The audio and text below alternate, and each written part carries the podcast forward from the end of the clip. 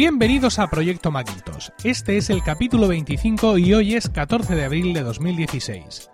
Proyecto Macintosh es el único podcast en español centrado exclusivamente en el Mac y en OS 10. En el episodio de hoy hablaremos de las novedades de Office para Mac y de la falta de noticias por parte de Apple para su línea de ordenadores. El tema principal será Intel y el adiós al tic-tac, y acabaremos con las secciones de utilidades para OS 10 y trucos, dudas y preguntas de los oyentes. Yo soy Emilcar y hoy me acompañan David Isasi y Carlos Burges. Como ves, esto es solo para usuarios de Mac, así que aquí y ahora y para ti comienza Proyecto Macintosh. Buenas noches, David. Muy buenas, Emilio, ¿qué tal estás? Muy bien, y buenas noches, Carlos. Buenas noches, Emilio. Buenas noches, David. Es el segundo, el segundo programa de Carlos con nosotros aquí en Proyecto Macintosh, el primero enlatado y aquí ya eh, desatado, por así decirlo, en directo, para comentar todas estas cosas. Y vamos a empezar con un par de noticias. No hemos encontrado mucho, noticias recientes relacionadas con el Mac. Eh, la primera la leemos precisamente en, en FacMac, eh, colaborador junto con Carlos de Proyecto Macintosh, y leemos una noticia que dice que ya están disponibles los add-ins de Office para Mac con la última actualización. Eh, aunque en casa usamos Office para Mac, digo bien en casa porque quien lo usa es Rocío. Ella es el, evidentemente tiene que usar Word eh, en su trabajo como abogada para que los documentos que hace sean compatibles con todo, pero lo que yo aquí entiendo, eh, y, desmentidme si, si, no es, es que parece que Office, estos add-ins, vienen a funcionar como podrían ser un poco las extensiones del navegador. ¿Puede ser una cosa así? Carlos. Más como las, las extensiones de OS X. Son opciones, digamos que tienen una pequeña API funcional que lo que permiten es comunicarse con otras aplicaciones. Entonces, pues, por ejemplo, que puedas hacer cosas desde...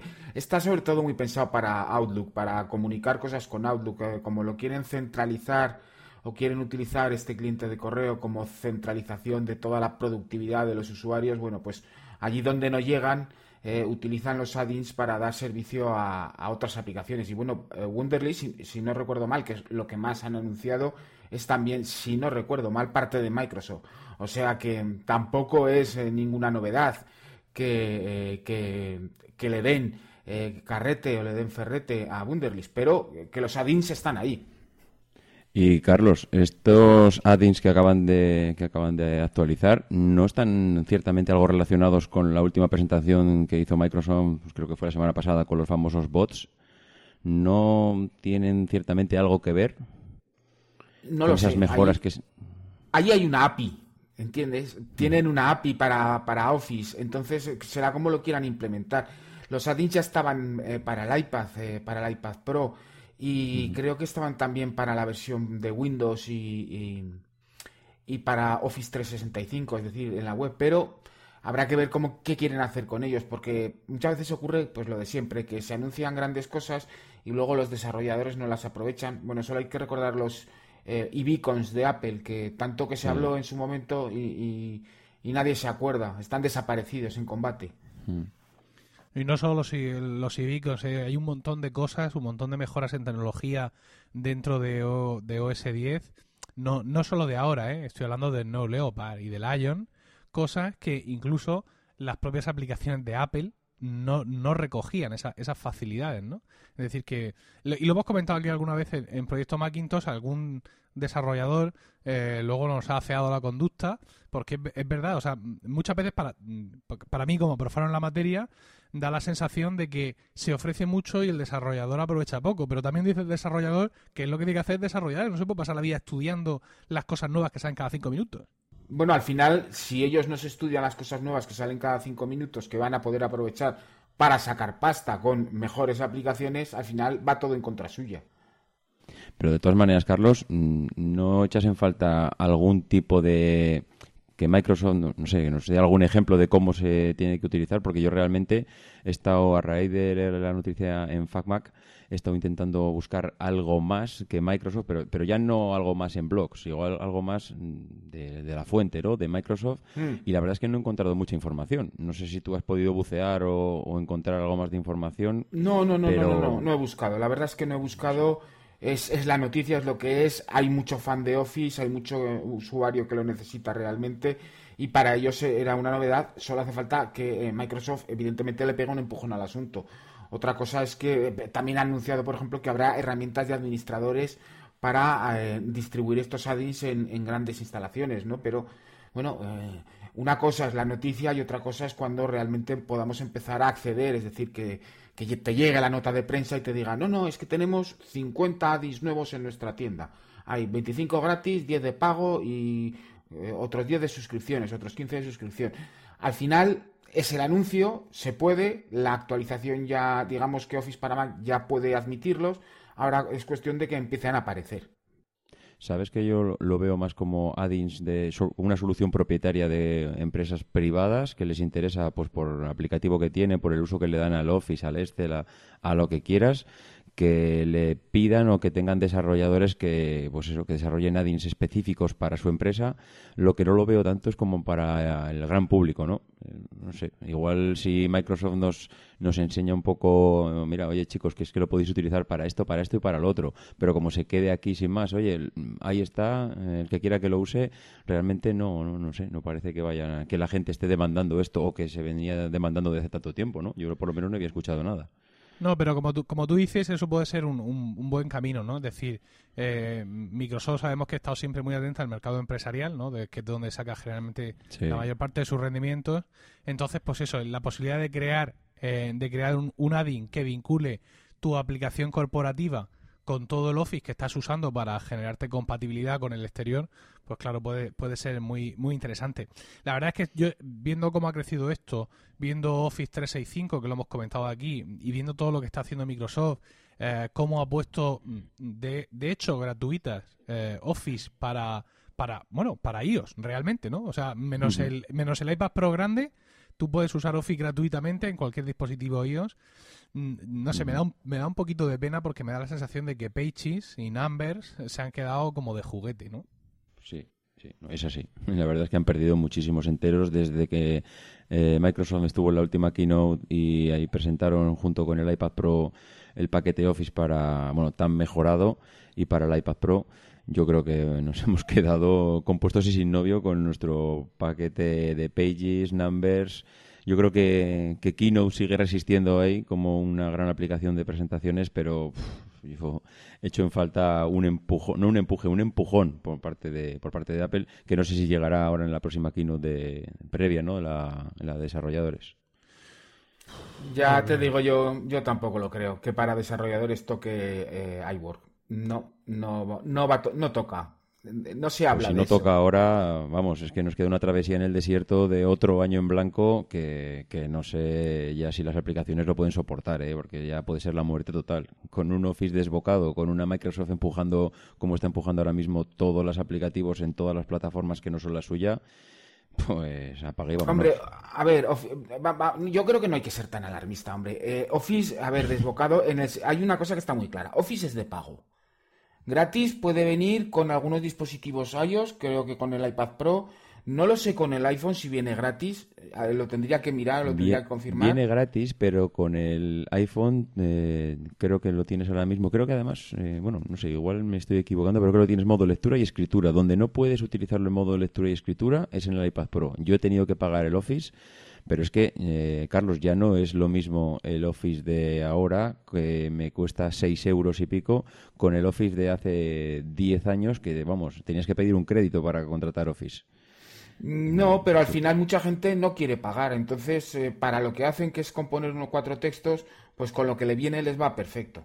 Eh, yo abro un poco, abro un poco la mano en este sentido de decir, bueno, Sí, vale. Eh, la gente antes cuando se compraba un ordenador decía, me tienen que poner el Office y el Photoshop. Eh, ahora la gente eh, pues busca otras cosas, coge lo que le viene por defecto y, en, el concreto, en el caso del Mac, a, nivel de usuario de la calle, ese que no está metido en Internet y tal, pues hay mucho usuario que utiliza Pages y utiliza Numbers y utiliza Keynote y no, y no se muere y no le pasa nada por no tener que utilizar Word porque no quiere pagarlo o porque ya lo tiene en el trabajo o porque la copia que tiene es para Windows. No, yo no te negaré que, los aplicativos están ahí, siguen funcionando perfectamente y Apple sigue sacando sus actualizaciones, que creo que no hará mucho hemos tenido una que además de, de bastante peso, bastante peso, no en grandes novedades, pero sí en el peso de lo que era la actualización en sí, en, en megas.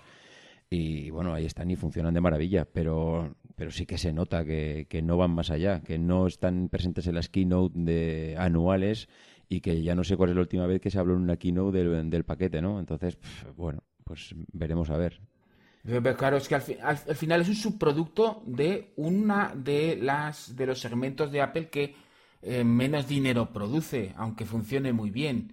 Con lo cual, pues bueno, no es un material de primera línea. Para ellos es mucho más mm. importante eh, eh, iWork para iOS que iWork para Mac. Y hablando también del Mac, la otra noticia que quería comentar es que no hay noticias. Quiero decir, eh, tenemos toda la línea Mac. Si entras al, Buyer's Guide de Mac Rumors, que es la página que yo uso como referencia para ver qué toca actualizar, está todo en rojo. El MacBook, ya el, nuevo MacBook ya ha cumplido un año, el MacBook Air eh, también está pasado, el MacBook Pro de retina, bueno, el MacBook Pro normal ese ya lleva siglos ahí, los iMacs ya empiezan a estar en, neutral, el Mac Mini va para dos años, el Mac Pro también lleva mucho tiempo eh, y bueno, pues eh, está todo está todo por hacer y además por, hacer bastante, porque bueno, ya hemos comentado aquí bastantes veces que eh, le tienen que dar una solución a la línea de portátiles, ¿no? Estos tres dispositivos que hay ahora parece que juntos no tienen mucho sentido y que tienen, tienen que mover, que mover algo. Yo supongo, no sé qué opináis vosotros, que todo esto lo van a hacer antes de la conferencia de desarrolladores, ¿no? Que no van a subirse al escenario a enseñar que ahora esto tiene otro USB más o lo que sea. Pues yo estoy, yo opino diferente. ¿eh? Yo creo que antes de la conferencia no hay nada. Estamos a mediados de abril, no hay rumores y ya sabes que cuando hay noticias cerca es muy raro ya que nos pille de sorpresa. Enseguida tenemos alguna, algún blog que empieza a filtrar algo. Nuestro amigo Mark Goodman, pues está, como ya hemos comentado otras veces, por ahí metido y, y, tiene información de primera mano. No tenemos ninguna noticia, con lo cual yo no espero nada antes de la presentación de junio. Y, y, si, es, más, es que si no se presenta esto en junio, eh, bueno, ¿qué van a hablar? ¿Solo del nuevo iOS? Mm, ¿Solo de. van a hablar del nuevo sistema operativo? Eh, te, parece poco? ¿Te parece, poco? A ver, hombre, si fuese una revolución del sistema operativo, me parecería ah. mucho. Pero ¿tú crees que va a ser una revolución? No, no, ya lo has dicho tú. No sé, Carlos, ¿cómo lo ves? Pues vamos a ver. Eh, hace, Apple ya hace mucho tiempo que no habla de hardware, salvo que presente un nuevo modelo con un nuevo form factor o un nuevo modelo con unas características muy específicas, o le quede un huequecillo, que digo yo. Decir, oye, que nos quedan 20 minutos para rellenar. Dice, pues tienes algo, vamos a lanzarlo. Pues si lo lanzamos dentro de dos semanas. Bueno, pues lo anunciamos ahora y a la venta dentro de dos semanas. Yo creo que antes de la conferencia de desarrolladores, sin mucho ruido como siempre, eh, sí que actualizará eh, algún equipo. Alguno. Eh, evidentemente porque durante la conferencia de desarrolladores no se va a hablar de ningún tipo de hardware, salvo el Mac Pro, que es la, niña de los ojos de, Schiller. Pero más allá de este equipo, vamos, o cambia el aspecto del ordenador o no lo o, es una renovación de hardware bestial pero la pinta está en que no va a haber ese tipo de renovaciones, sino que van a ser actualizaciones discretas y quizá mm, relacionadas con el tema que vamos a ver luego. Hombre, yo te diría que sería que no escuchar mm, o escuchar una noticia de una actualización creo que sería una buena noticia de cara a que vamos a poder ver una keynote en junio muy completa en cuanto a software y el nuevo sistema operativo. Eh, como no escuchemos nada de los equipos, es que lo van a tener lo que dices tú, tendrán que rellenar porque tampoco hay mucho más contenido. Pero es que yo no sé, Carlos, si tú esperas una gran actualización, yo espero una simple evolución, que es lo que estamos viendo estos años. Año tras año estamos mejorando, que, que bueno, a mí no me parece mal, creo que estamos consiguiendo un sistema operativo bastante completo, pero no está cambiando, vamos, esto está siendo un chapa y pintura, mm, una iosificación que algunas veces hemos, hemos dado una pincelada, hemos comentado algo, pero, pero no grandes, eh, grandes locuras. Yo, ¿qué quieres que te diga? Yo hay una frase que la repito con mucha frecuencia y es que Apple no está aquí para divertirnos. Entonces, eh, lo divertido es lo divertido es que lance nuevas cosas y mucho fashion y mucho ruido y mucho no sé qué. No, no, ellos tienen un plan y el plan lo llevan eh, eh, muy, eh, muy a rajatabla. Entonces, hay muchas cosas que las vemos ahora y que a lo mejor dentro de seis meses pues tienen sentido. O sea, por ejemplo, todo el movimiento del iPad Pro puede tener mucho sentido al respecto de cómo se van a comportar los ordenadores de aquí a los próximos tres años. Entonces, ese empujón al respecto de la productividad que se le está dando al iPad tiene que ver con que pues eh, Intel no va a acabar de funcionar como tiene que funcionar durante los próximos años. Y evidentemente antes de que le canibalice otra otra empresa se canibaliza ella misma. Al final salen las cuentas. O sea ya le salen las cuentas con muy pocos dólares de diferencia. Antes de la conferencia de desarrolladores yo creo que sí que habrá una actualización pues posiblemente de los MacBook Pro eh, y a lo mejor el MacBook Air y el MacBook, que es un eh, dispositivo eh, de consumo total, no está pensado para desarrolladores. Lo veremos antes de las Navidades. El Mac Mini para el año que viene directamente y el Mac Pro, si lo cambian, será, digamos que saldrá Schiller en un ratito y presentará el nuevo Mac Pro con... Pero es que tampoco le pueden meter mucho más porque le pueden cambiar los procesadores Xeon, pero poco más. Me extraña no haber escuchado nada, ¿eh? De, ningún rumor, pero bueno. Ay, los rumores. ¿Cómo os fiáis de los rumores? Al final os la clavan. Yo no me fío de los rumores. Así es. Bueno, últimamente no puedo decir que no nos lo han clavado, ¿eh? Nah, pero al Gurman cualquier día de estos le van a meter un Men in Black que lo van a encender. Yo estoy convencido. yo, lo estoy, yo lo estoy esperando con ansiedad. Eh, ha quedado clara un poco la, la perspectiva que tenemos. Parece que está claro que sí, que vamos a tener equipos nuevos antes de, eh, antes de, esa keynote de la WWDC. Y bueno, creo que con esto hemos terminado las noticias y continuamos. Bueno, pues el tema del día es una noticia de Intel, de estas cosas que salen de vez en cuando y los que no tenemos un perfil muy técnico nos quedamos así como un poco con cara de tal. Intel confirma el final de la era TikTok. Y te dices tú, pues, mm, no sabía que vivía en la era TikTok, con lo cual el, final de esta era, pues debo entender que tampoco me va a afectar mucho porque tampoco sabía lo que era. Pero seguramente es algo que, que tiene más, eh, más importancia de la que pudiera parecer a simple vista y que tiene que ver seguramente también con algunas críticas que yo he vertido en Proyecto Macintosh muchas veces contra Intel y hemos esperado renovaciones de equipos que no han llegado y ha sido porque el calendario de Intel no se cumplía, los nuevos procesadores estaban, pero no estaban todos los modelos necesarios y es porque, pues eso, se ha agotado una era y hay un modelo que ha llegado a su fin, ¿no, Carlos? Pues sí, eh, Intel, Intel tiene problemas. Intel tiene problemas ya desde hace algunos años. Eh, porque evidentemente ya no se venden tantos ordenadores como antes, eh, la propia ley de Moore pues ha dejado de cumplirse técnicamente con esta nueva política.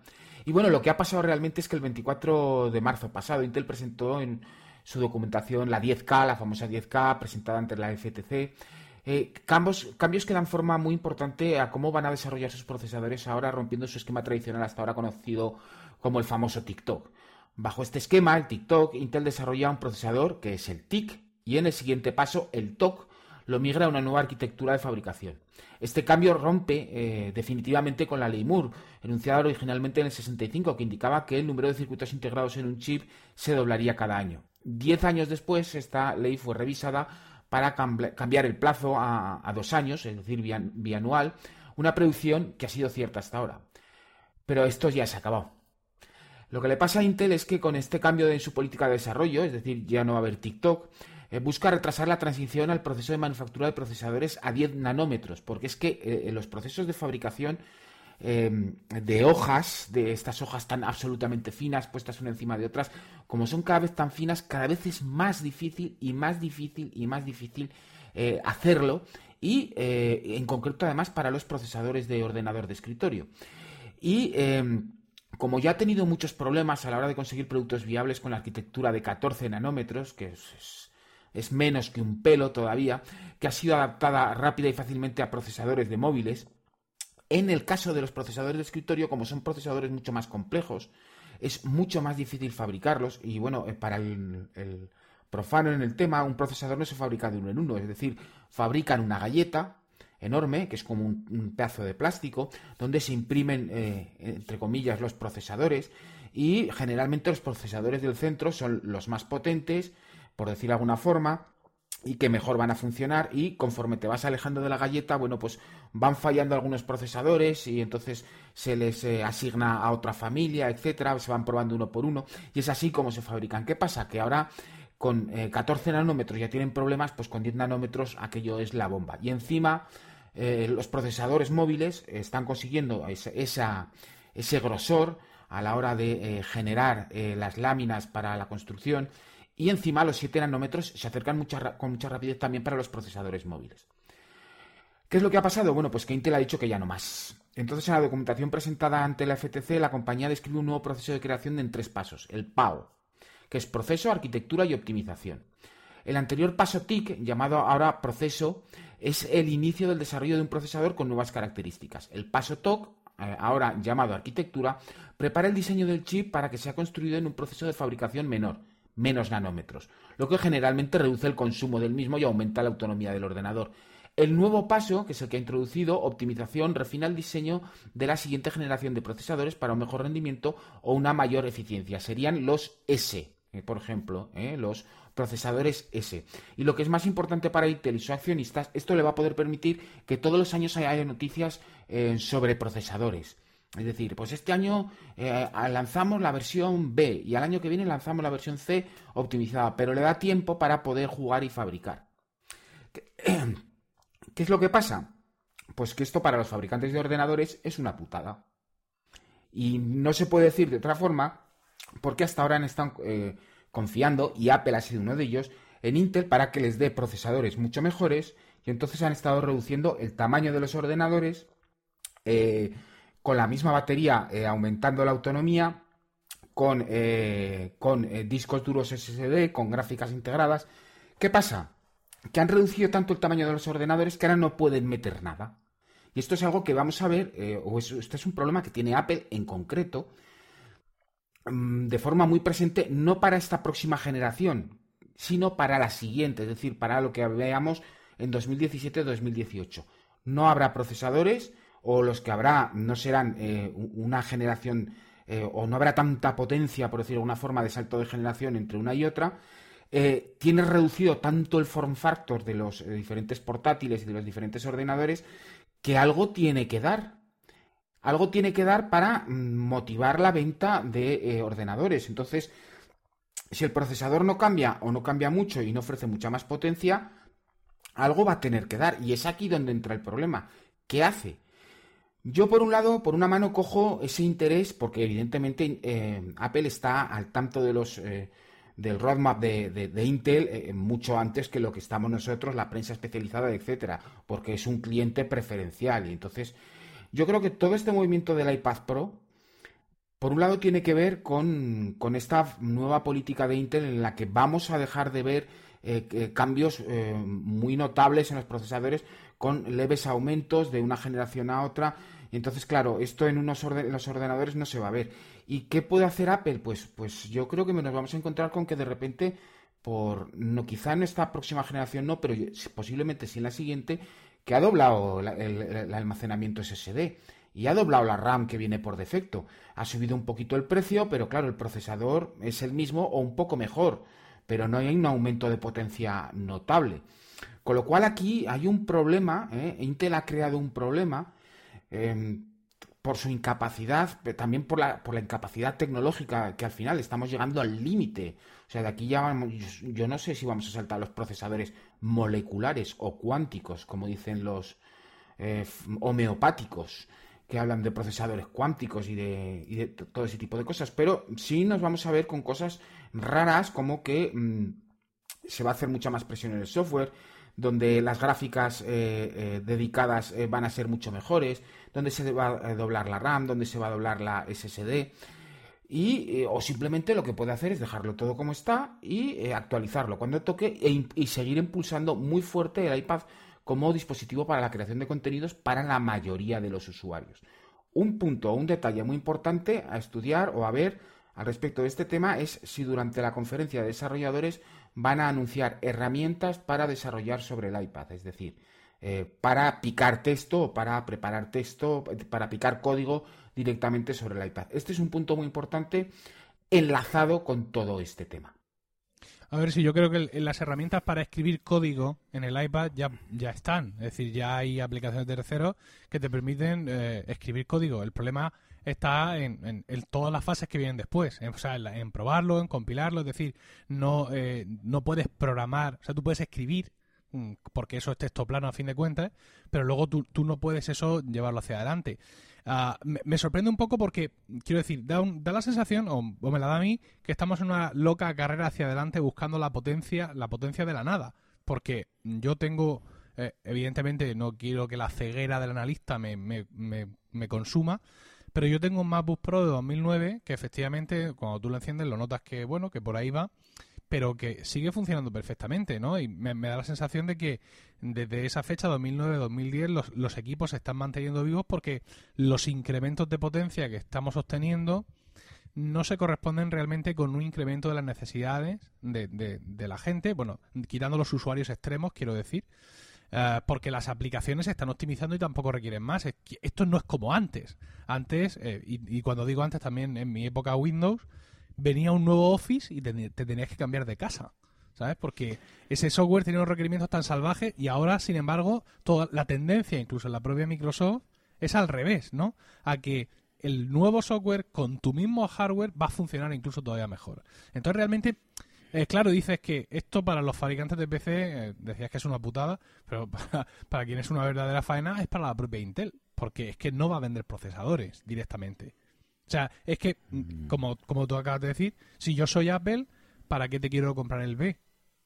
¿Vale? Que enseguida me van a salir 300 benchmark demostrando que para cualquier usuario, para el 90% de los usuarios, hace lo mismo que el, A del año pasado.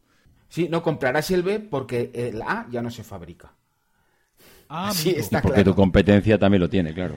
bueno, Intel ahora en estos momentos no tiene competencia y además Intel se mueve en varios campos muy, muy claros. O sea, ya no son solo los procesadores, sino son los SSDs para, eh, para mercado de servidor y eh, eh, incluso llegó a ofrecerse como foundry, es decir, como fabricante de chip de alquiler para fabricar los procesadores de, del iPhone y del iPad. O sea, que llegó a, llegó a este extremo.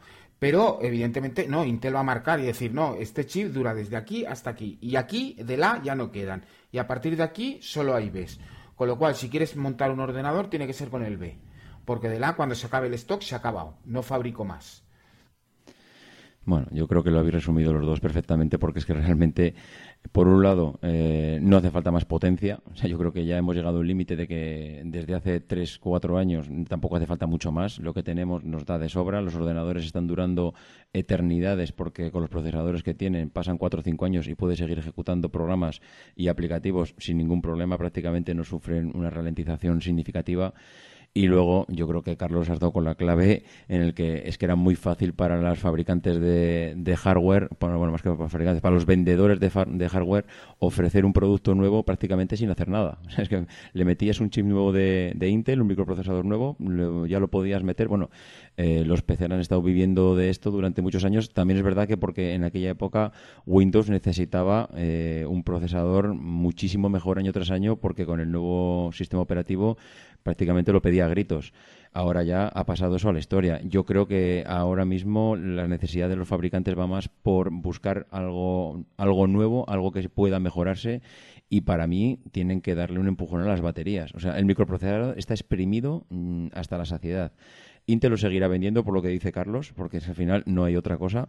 Yo decía antes que porque tu competencia los tienes, es decir, si hay un PC con el nuevo procesador, que será de Intel, tú no tampoco te puedes quedar con el antiguo procesador que parece que estás vendiendo un ordenador antiguo, aunque seguramente siga valiendo para lo mismo. Pero al final, solo aunque sea por marketing, por poner en tu página web, ahí eh, tengo el último procesador en el, en el portátil, pues tienes que actualizarte. Y ya te digo, para mí el tema de las baterías, y no tanto en cuanto a duración, porque yo ya lo he comentado en, en algunos otros podcasts, que yo creo que Apple tiene claro eh, que sus dispositivos mm, duran ya lo suficiente. Están hablando de los portátiles de 10 horas. Yo creo que tampoco necesitamos más. Los teléfonos han llegado a, llegar con un, con un 40, con un 30, con un 20% de la carga al día. Los portátiles, yo voy con el MacBook por ahí y con el MacBook bueno, paso el día perfectamente, pero yo creo que lo que hace falta es una carga rápida. Nuestros queridos amigos de Tesla han revolucionado el tema de las baterías con los coches, haciendo coches con una autonomía de casi 400 kilómetros. Y los ordenadores, mm, bueno, eh, ¿para cuándo va a llegar una revolución en las baterías? Porque ahora la única revolución es hacer más hueco para meter más batería. Pues bueno. Yo quiero romper una lanza. Sí, perdón, Emilio, sigue.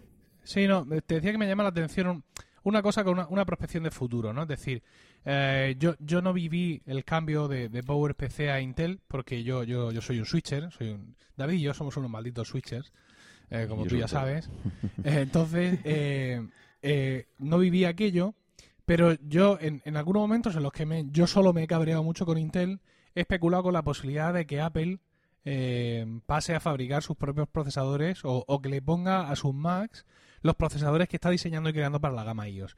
Ya me han dejado claro en muchas ocasiones que no hay comparación de potencia, ¿no? Entonces, eh, esa, esa excursión o ese viaje que podíamos pensar en que eh, Apple puede cambiar los procesadores y, pasar de Intel para el Mac, por lo que esto estás diciendo, no va por ahí los tiros. No, ni, siquiera ni, siquiera, ni siquiera van los tiros porque eh, el iPad Pro, vamos a hablar ya del iPad Pro, pueda correr OS 10 directamente, sino que los tiros irían por hacer a iOS todavía más capaz y quitarle alguna de las ahí, Ahí, es, ahí donde está el punto, sí. Ajá. O sea, este, digamos, esto sería como, vamos, y para esto no hay que esperar mucho, hoy que día 14, ¿no? No, esto... mañana, por cierto, el cumpleaños de mi mujer. Eh, nos quedan dos meses, ¿no? Para que, para que veamos hacia dónde apunta esto. Esto va, eh, esa es una de las cosas que hay que mirar con lupa. Eh, dos, quiero hacer dos puntualizaciones. Eh, cuando hablo de picar código, no hablo de herramientas porque es solo texto. Hay mucho más detrás de picar código. y un Xcode para el iPad, yo hace dos años no lo consideraba factible. Ahora sí que lo considero factible. Y al respecto de los procesadores, em, un detalle más, ¿vale? Esto es importante. Eh, vale, eh, eh, hemos ya alcanzado el nivel de saturación del potencial de los procesadores para la gran masa media de usuarios, pero al final si el procesador no avanza y no tenemos procesadores más rápidos, los propios desarrolladores de software y sistemas operativos no pueden hacer cosas más que sean más potentes y más capaces. Con lo cual nos estamos estancando y ese es, verdaderamente el problema. Quedarnos estancados en un nivel de potencia que puede ser estupendo para el 95%, 90% de los usuarios, pero ese 10% de los usuarios que son los que crean las herramientas para el otro 90% necesitan máquinas muy capaces y muy potentes. Y eso es lo que vamos a echar en falta hasta que a lo mejor Intel encuentre una forma o una manera de trabajar eh, con los nanómetros, pues con, con, menos nanómetros de una forma fiable, porque al final ese es su gran problema, la fiabilidad de los procesadores que fabrica eh, ahora con 14 y mucho más con 7 y ya veremos con 7 nanómetros. Eso será la bomba.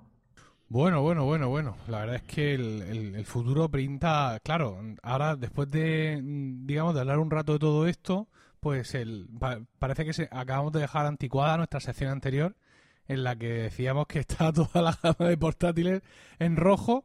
Cuando, quiero decir, pensar en eso está bien porque, quiero decir, es noticia y al final es el día a día, pero es un poco cortoplacista, ¿no? Es decir, la sensación da que la batalla se está librando a otros niveles y que, y que, y que el iPad Pro mm, parece que va a ser más pro mm, de lo que nos pensábamos. Es decir, parecía que, bueno, sí, es, un, es muy potente y tiene un lápiz, ¿vale? pero y tiene la mm. cosa esta del el, puertecito para el teclado. Ah, pero si yo no soy alguien que necesite un lápiz y ya tengo un teclado de Bluetooth y tengo un iPad Air 2, mm, ¿dónde está no dónde está mi cambio, no? ¿Por qué me tengo que ir al Pro? Pero por lo que estás diciendo ahí eh, en, esa línea que es la que va a ser ahora, digamos, el iPad, es decir, porque yo entiendo que no va a haber más un iPad Air, no va a haber un iPad Air 3. No, no, no, no, no, La gama Pro va a ser el iPad y punto. Eh, ahí iOS se va a desarrollar de una manera que hasta ahora no, habíamos previsto o que, o que no estaba prevista, ¿no? Como tú dices, Xcode para, para el iPad, bueno, pues, si eso lo anuncian en Al menos para, para, sí, por lo menos aquello para, aquello se el código, sí. Aquello se hunde, ¿eh?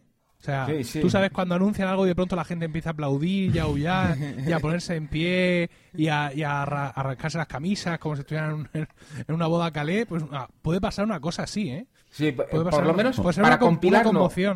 Para compilar no, pero por lo menos para, para escribir código sí. Es decir, para, para, bueno, pues para disponer de un Xcode eh, Lite o Lite o una versión que sirva para escribir código, eso yo lo veo mucho, muy factible este año. ¿Pero dónde crees, Carlos, que nos llevaría un Xcode para, para un iPad Pro? ¿Hasta dónde crees que podría...? Mm, a ver, eh, yo no soy desarrollador. Yo, yo lo que hago es mm, ver en distancia el, roadmap de, el roadmap de Apple y cómo está funcionando. Y eh, estos empujones que le están dando al iPad ahora, en el sentido de la productividad y de presentar todos estos equipos con una cierta antelación para que haya una suficiente base de equipos potentes, porque he estado haciendo mediciones. Yo tengo aquí ahora los dos iPad Pro, el iPhone 6S Plus y el iPhone SE, y los rendimientos que están dando estos equipos comparados con equipos eh, anteriores, pues son bestiales. Entonces, eh, con estos meses de adelanto están sentando una base de producto muy potente para luego poder presentar un software que se aproveche de este hardware. ¿Mm? Es, decir, esto es una política con vista a meses. Es decir, estos no, no planifican de hoy para mañana. Eh, con un copazo de coñac y el puro. Entonces, esto lo tienen planificado y presentar un iPhone SE, que se, supone que es el más bajo de la gama, con potencia suficiente para, para, para, para ejecutar aplicaciones eh, muy potentes, bueno, pues esto ya te está, digamos, ellos te están marcando ya eh, cuál es su intención y por dónde van. Y ya, de nuevo, no me extrañaría ver una versión delicada, fina, más delgada, eso, pero que pudiera eh, un tío picar código eh, sin ningún tipo de problemas en un iPad para luego llevarte el proyecto a tu Mac y compilarlo o, trabajar con las diferentes opciones, añadir las bibliotecas, etcétera, pero disponer de, de, la posibilidad de picar código eh, de verdad en el iPad. No, yo estoy de acuerdo en que el iPad Pro, vamos, tiene, tiene un potencial bestial y creo que no lo han hecho, además, eh, vamos, no, no es casualidad que le hayan metido estas capacidades a nivel hardware eh, es bestial el tema de la multipantalla, el poder ver cómo, cómo, trabaja con dos aplicaciones en paralelo. A mí, vamos, el tema de la pantalla partida me tiene enamorado, pero mm, no sé, me da la sensación de que ya, no sé si el iOS va camino de parecerse más a OS 10 o es OS 10 o al final acabarán en un punto intermedio y, y ni una será una cosa ni otra será la otra. Eh, no sé, yo creo que están a falta todavía de explotar ese iPad Pro. ¿eh? Ah, para mí han sacado el hardware, pero, falta el, software. De momento está con lo que había, pero tienen que sorprender con algo más. Eh, bueno, pues está para mí todo por descubrir. Ellos, ellos, desde luego, lo que no van a hacer es entrar a, salir al escenario a entretenernos. O sea, ellos ya tienen el plan, lo tienen. De hecho, ya los productos tienen que estar en las betas finales o en las fases finales de desarrollo para poder entregarlos o para poder eh, empezar a ofrecerlos eh, a los eh, desarrolladores la primera semana de junio, la segunda semana de junio será. yo espero grandes cosas más de iOS que de OS X, pero hay que pensar una cosa, tienen a Swift, hay que recordar a Swift y ellos lo que quieren es desarrollar una aplicación y que cambiando el interfaz sirva para todo, el código, entre comillas, ¿vale? aprovechando las diferentes características. Entonces, Mm, eh, no es que sea una cuestión de que se acerca uno más al otro, es que al final es lo mismo.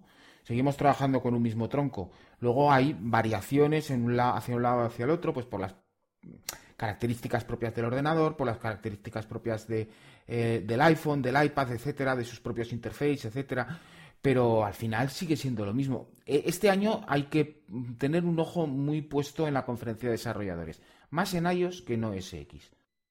Vamos, que para ti se ha acabado el protagonismo del, del software, o sea, de, perdón, del hardware con el tema de, de microprocesadores que parece que está llegando eh, eh, no a su fin, sino a, estirar un poco más el producto durante un poco más tiempo, pues para poder tener novedades anuales y poder seguir hablando de ellos, pero que queda más a, que hablar del software que del hardware.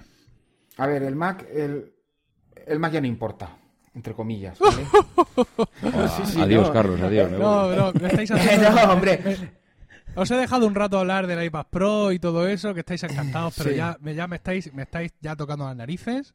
Vale, pues no, puedo dejar, no puedo dejar que profanéis esta casa. O sea, esto es increíble. No, pero cada, a ver. Cada añadido que hago al podcast me va la cosa peor. Traigo a David así, lo segundo que hace es comprarse un iPad Pro. Eh, te traigo a ti la primera vez que vienes a los micrófonos en directo me dice que el Mac ha muerto. O sea, me he equivocado con los fichajes. Que, que el Mac, no ha muerto, el ha muerto, no. El Mac para Apple no importa tanto como el resto de los dispositivos. Importa porque eh, creo que es un 7 o un 12% de la facturación general y sigue subiendo. Pero eh, antes hacía eh, keynotes para presentar los nuevos ordenadores y ahora no hace keynotes para presentar los nuevos ordenadores. Los presenta aparte, sigue siendo una parte muy importante de su negocio, sigue siendo un elemento principal. De hecho, hace falta un Mac en muchos de los casos para construir buenas aplicaciones para el resto de la plataforma, pero mm, como tal, eh, los usuarios de Mac frente a los usuarios de otros dispositivos de Apple somos minoría, lo cual no es malo, porque yo os puedo decir que los usuarios de Mac son mucho más, em, ponen mucho más interés en esta plataforma que lo que ponen los usuarios del iPhone en conocer cómo funciona el iPhone. Pero vamos, una diferencia abismal, como del 300%. por eso existe este podcast.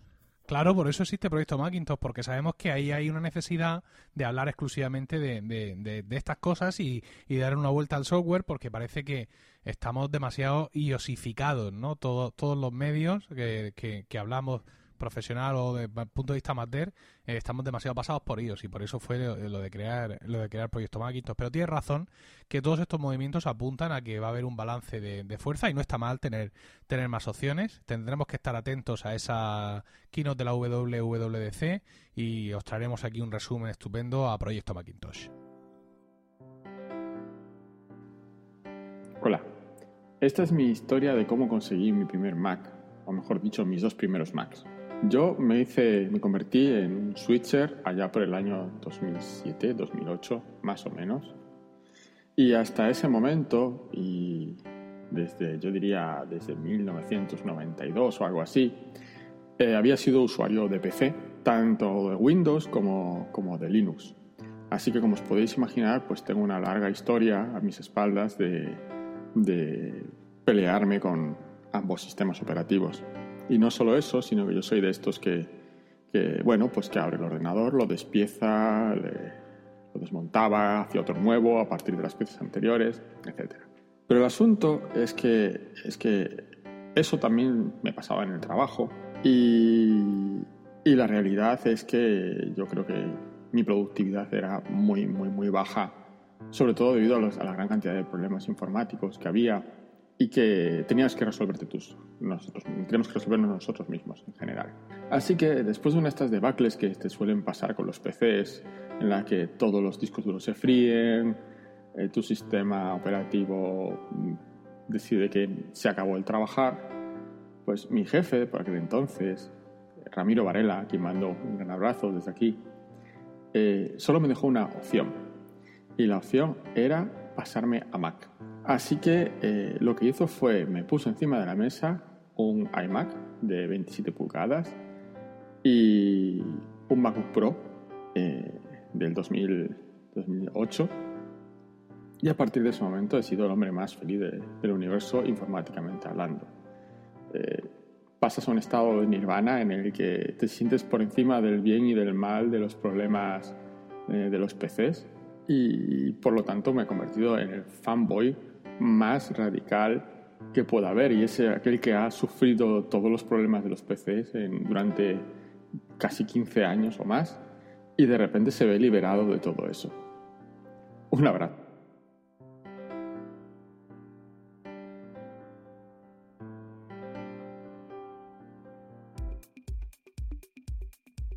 Smile Software ha sido noticia en estos días por un cambio drástico en una de sus aplicaciones principales, Text Expander, una de las veteranas en el mundo Mac, que pasa de un modelo de pago por aplicación con actualización de pago anual a convertirse a un sistema de aplicación gratuita pero suscripción mensual necesaria para su uso. Si bien las nuevas versiones para Mac y para iOS de las aplicaciones no traen mejoras sustanciales, el peso fuerte de esta actualización está en textexpander.com, el propio y ahora único medio de sincronización entre las versiones de Text Expander para iOS y Mac, a las que ahora se añade además la de Windows en beta. A través de la web app tendremos también un control absoluto de nuestras abreviaturas y carpetas e incluso podremos compartir esas carpetas con otros usuarios. La polémica ha venido servida por el rango de precios en que se mueve la aplicación, que cifra en 3,96 dólares o 4,95 dólares el precio por mes para un usuario individual, en función de que se pague anualmente o mes a mes. Para grupos, el precio está en 7,96 dólares o 9,95 dólares al mes por usuario, permitiendo administración de las abreviaturas compartidas, control del equipo y los permisos, autoincorporación al grupo si se entra con un email del dominio de la empresa y facturación única. Smile quiere claramente dar un impulso al uso profesional de su herramienta, como se puede deducir al visitar textexpander.com con una incisiva llamada de atención para los programadores por el especial soporte que da la aplicación para los fragmentos de código. El plan inicial de Smile Software era que si eres usuario de la versión anterior de Text Expander para Mac, el primer año te viene con un 50% de descuento, 1,98 dólares o 2,48 dólares en función de cómo lo pagues. Sin embargo, el nuevo enfoque profesional de la aplicación ha levantado algunas protestas entre la legión de usuarios particulares de Text Expander, a lo que Smile Software ha reaccionado concediendo el 50% de descuento para usuarios anteriores de por vida, de manera que aun con el servicio de suscripción, el coste anual será similar al que venía siendo. Asimismo, Text Expander 5 para OS 10 y Text Expander Touch 3 para iOS volverán a ponerse a la venta en unos días y seguirán siendo mantenidas y actualizadas. Puedes usar las nuevas versiones de Text Expander en periodo de prueba y gracias a sus estadísticas comprobar cuánto tiempo te hacen ahorrar y así decidir si merece la pena para ti o no el precio que cuesta. Smile Software ha sido tan amable de compartir con nosotros 5 promocodes para la nueva versión de Text Expander, que te dan 3 meses gratis a la hora de hacer el pago anual de la suscripción. Para optar a estos promocodes, escribe un comentario en el artículo del podcast en emilcar.fm indicando que quieres entrar en el sorteo de los promocodes de Text Expander. Tienes hasta las 10 de la noche, hora española peninsular, del 21 de abril, para hacerlo. Muchas gracias a Smile Software por este regalo para los oyentes de Proyecto Macintosh. La otra gran aplicación de Smile Software es PDF Pen, otro clásico dentro de las aplicaciones para Mac. PDF Pen permite añadir y quitar texto, así como corregir errores. Puedes subrayar, dibujar, añadir notas y comentarios, así como rellenar y firmar formularios. Permite compartir los documentos por email y sincroniza su librería a través de Dropbox o iCloud. Escanea documentos y hace OCR, incluso aquellos que ya fueron escaneados previamente. Permite añadir y quitar imágenes, así como retocar sus proporciones y parámetros. En cuanto al manejo de páginas, podemos añadir, editar, borrar, combinar y numerarlas.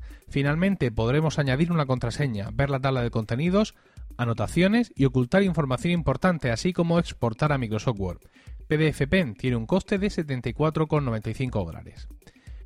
PDF Pen tiene asimismo una versión Pro, que ofrece interesantes funcionalidades adicionales, como convertir sitios web en PDF, crear y editar formularios, exportar también a Excel y PowerPoint, añadir y editar permisos, crear y editar tablas de contenido y crear enlaces de URLs.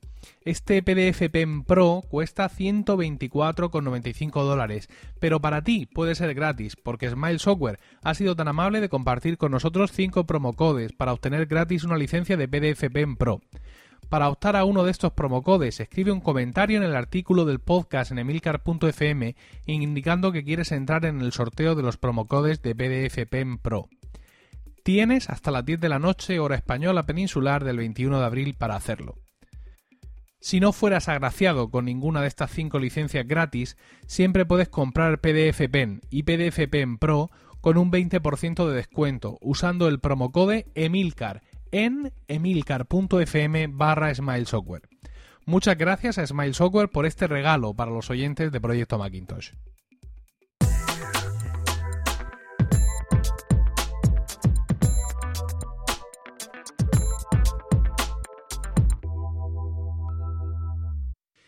Y estamos ya en la última sección del programa de hoy, esta sección de trucos, dudas, accesorios, comentarios de los oyentes. Y David tiene un par de, de, cosas que comentarnos. David, un par de trucos, cuéntanos, eh, estamos sedientos. Sí, sí, bueno, pues yo sigo con, con, mi tradicional trucos sencillos y, muchas veces olvidados.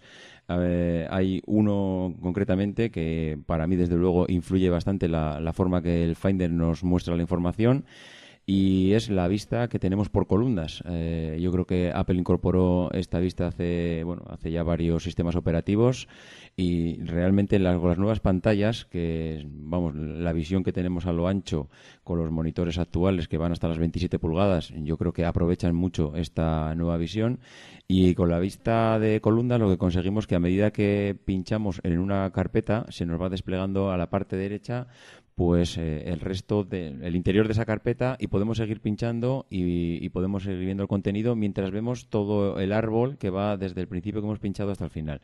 Bueno, pues estas columnas que se van desplegando tienen eh, una, una, raya vertical que se, bueno, que se puede desplazar y que tú puedes mover de izquierda a derecha pues para ver o para ponerlas a la, a la dimensión que tú quieras. Lo, lo, interesante de esto es que si presionas la tecla Alt mientras vas a, vas a mover una de estas columnas, se van a desplazar todas a la vez y vas a conseguir que la dimensión que vayas a poner en una se, se, bueno, se mm, tenga la misma dimensión en todas las columnas de tal manera que se vea muy homogenizado toda la, toda la vista y queda bastante bien. Además, pues puedes conseguir que donde se veían tres, pues eh, se ven muchas más columnas, porque claro, depende de la pantalla que tú tengas y la redimensión que coja todo. Eh, es pulsando la tecla AL mientras mueves una de las columnas. Mm, no lo he comentado, pero es en la parte superior donde tienes que elegir esta vista de columnas. Yo creo que bueno, todo el mundo conoce que tiene esta posibilidad y una vez que la tienes elegida, pues es cuando puedes eh, realizar este truco. Y el segundo truco que tenía apuntado, y es que el otro día me comentaba un compañero que no conseguía reenviar un correo completo, me decía, joder, me mandan un correo, pero no consigo reenviar todo lo que es el, el correo completo y solo, y solo me está y solo me está mandando el adjunto y es algo que hace la aplicación mail de, OS 10 y es algo que iba haciendo desde hace mucho, bueno, no sé si decir desde siempre, pero vamos, para, mí desde luego desde siempre, desde que yo la conozco, y es que cuando tú abres un correo electrónico y seleccionas un adjunto o una, bueno, cualquier parte del correo electrónico, si tú en ese momento que lo tienes seleccionado le das a la tecla reenviar, se olvida del resto del correo y te reenvía solo esa parte que tienes señalada. Eso, bueno, lo, comento porque hay gente, como te comento, uno de los compañeros que me, lo comentaba el otro día que no sabía que existía y, bueno, que hay veces que viene bien porque igual solo quieres reenviar un adjunto y no quieres mandar el resto del correo, entonces solo tienes que seleccionarlo y cuando lo tienes seleccionado le das a la tecla reenviar. La verdad es que está bien, en algunas ocasiones puede ser útil y bueno, sin más, una pincelada por si alguien no lo conocía o se le había olvidado.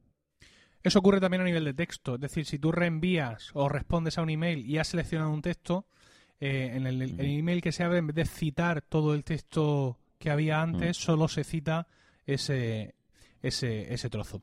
Eh, bueno, y ahora una cuestión que nos plantea Samu Moreno a través de Twitter, nos dice que se está planteando, que está leyendo sobre utilizar un SSD externo con un dock con USB 3 para el Mac mini, utilizándolo como disco de arranque.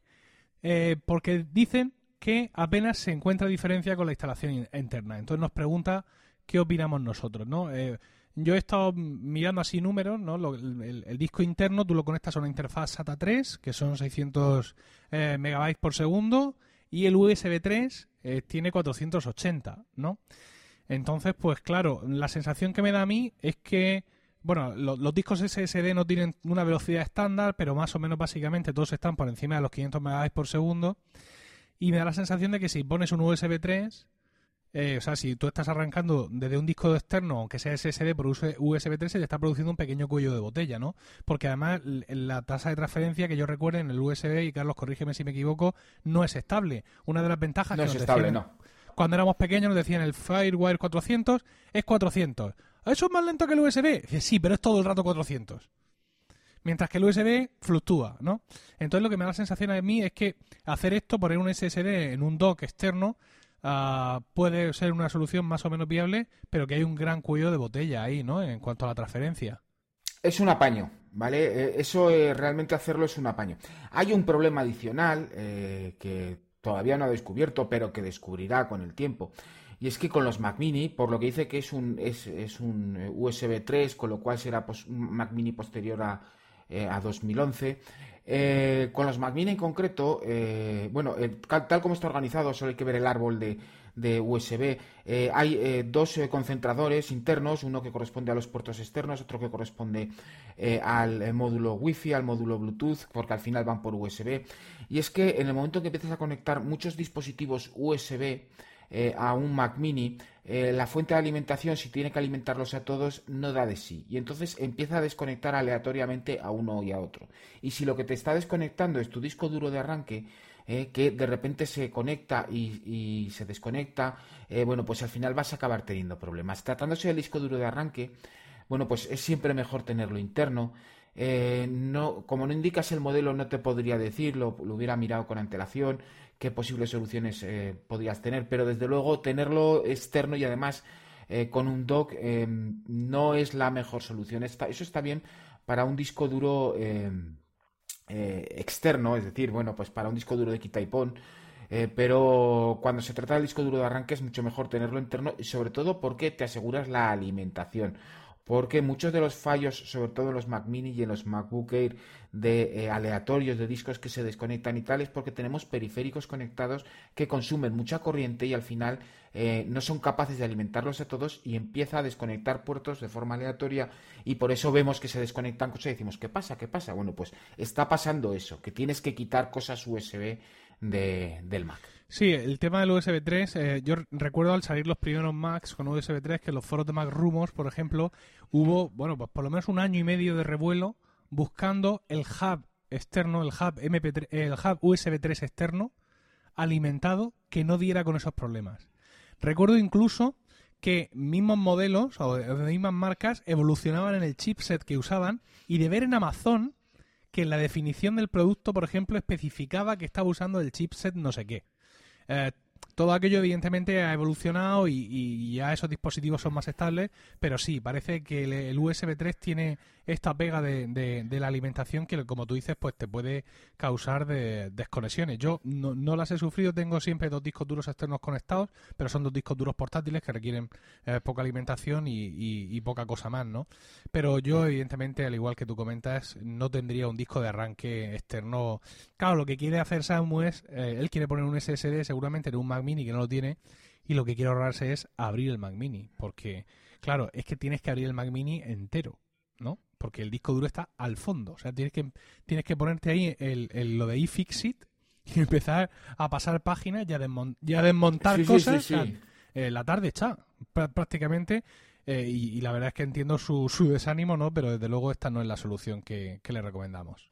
A mí, Carlos, de todas maneras, me has dejado un poco sorprendido cuando me has dicho que, que eh, si tienes varios USBs conectados, el, el, ordenador lo que hará, pues como no tiene potencia suficiente para alimentarlos todos, es eh, desconectar aleatoriamente unos y otros. ¿Eso realmente llegaría a pasar si uno de esos USBs es el disco de arranque? ¿El ordenador, el sistema operativo no detectaría eso y ese lo dejaría permanentemente? Es que si lo desconecta, adiós.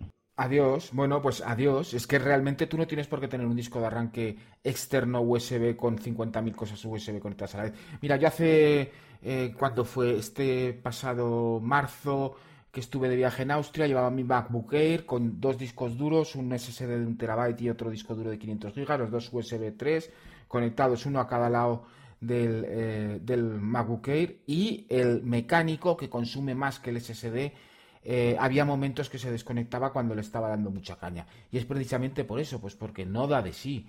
O sea, llega un momento que nada de sí, que está pensado para eh, periféricos pequeños, pero claro, es que le conectamos auténticas eh, bichos tragaderas de corriente y pasa lo que pasa. Y cuando tienes cuatro puertos en un Mac mini tienes cuatro cacharros que está alimentando a los cuatro cacharros, es que por algún lado tiene que petar. Bueno, pues yo creo que ha quedado claro nuestro consejo para Samu. Si quieres un SSD, te toca abrir el Mac mini.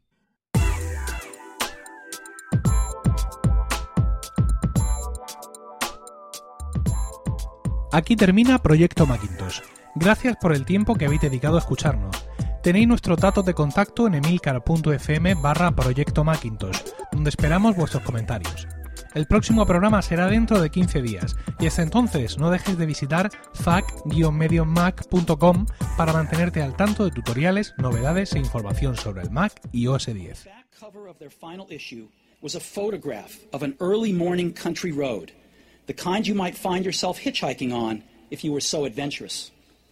Beneath it were the words, Stay hungry, stay foolish. It was their farewell message as they signed off Stay hungry, stay foolish. And I have always wished that for myself. And now, as you graduate to begin anew, I wish that for you. Stay hungry, stay foolish. Thank you all very much.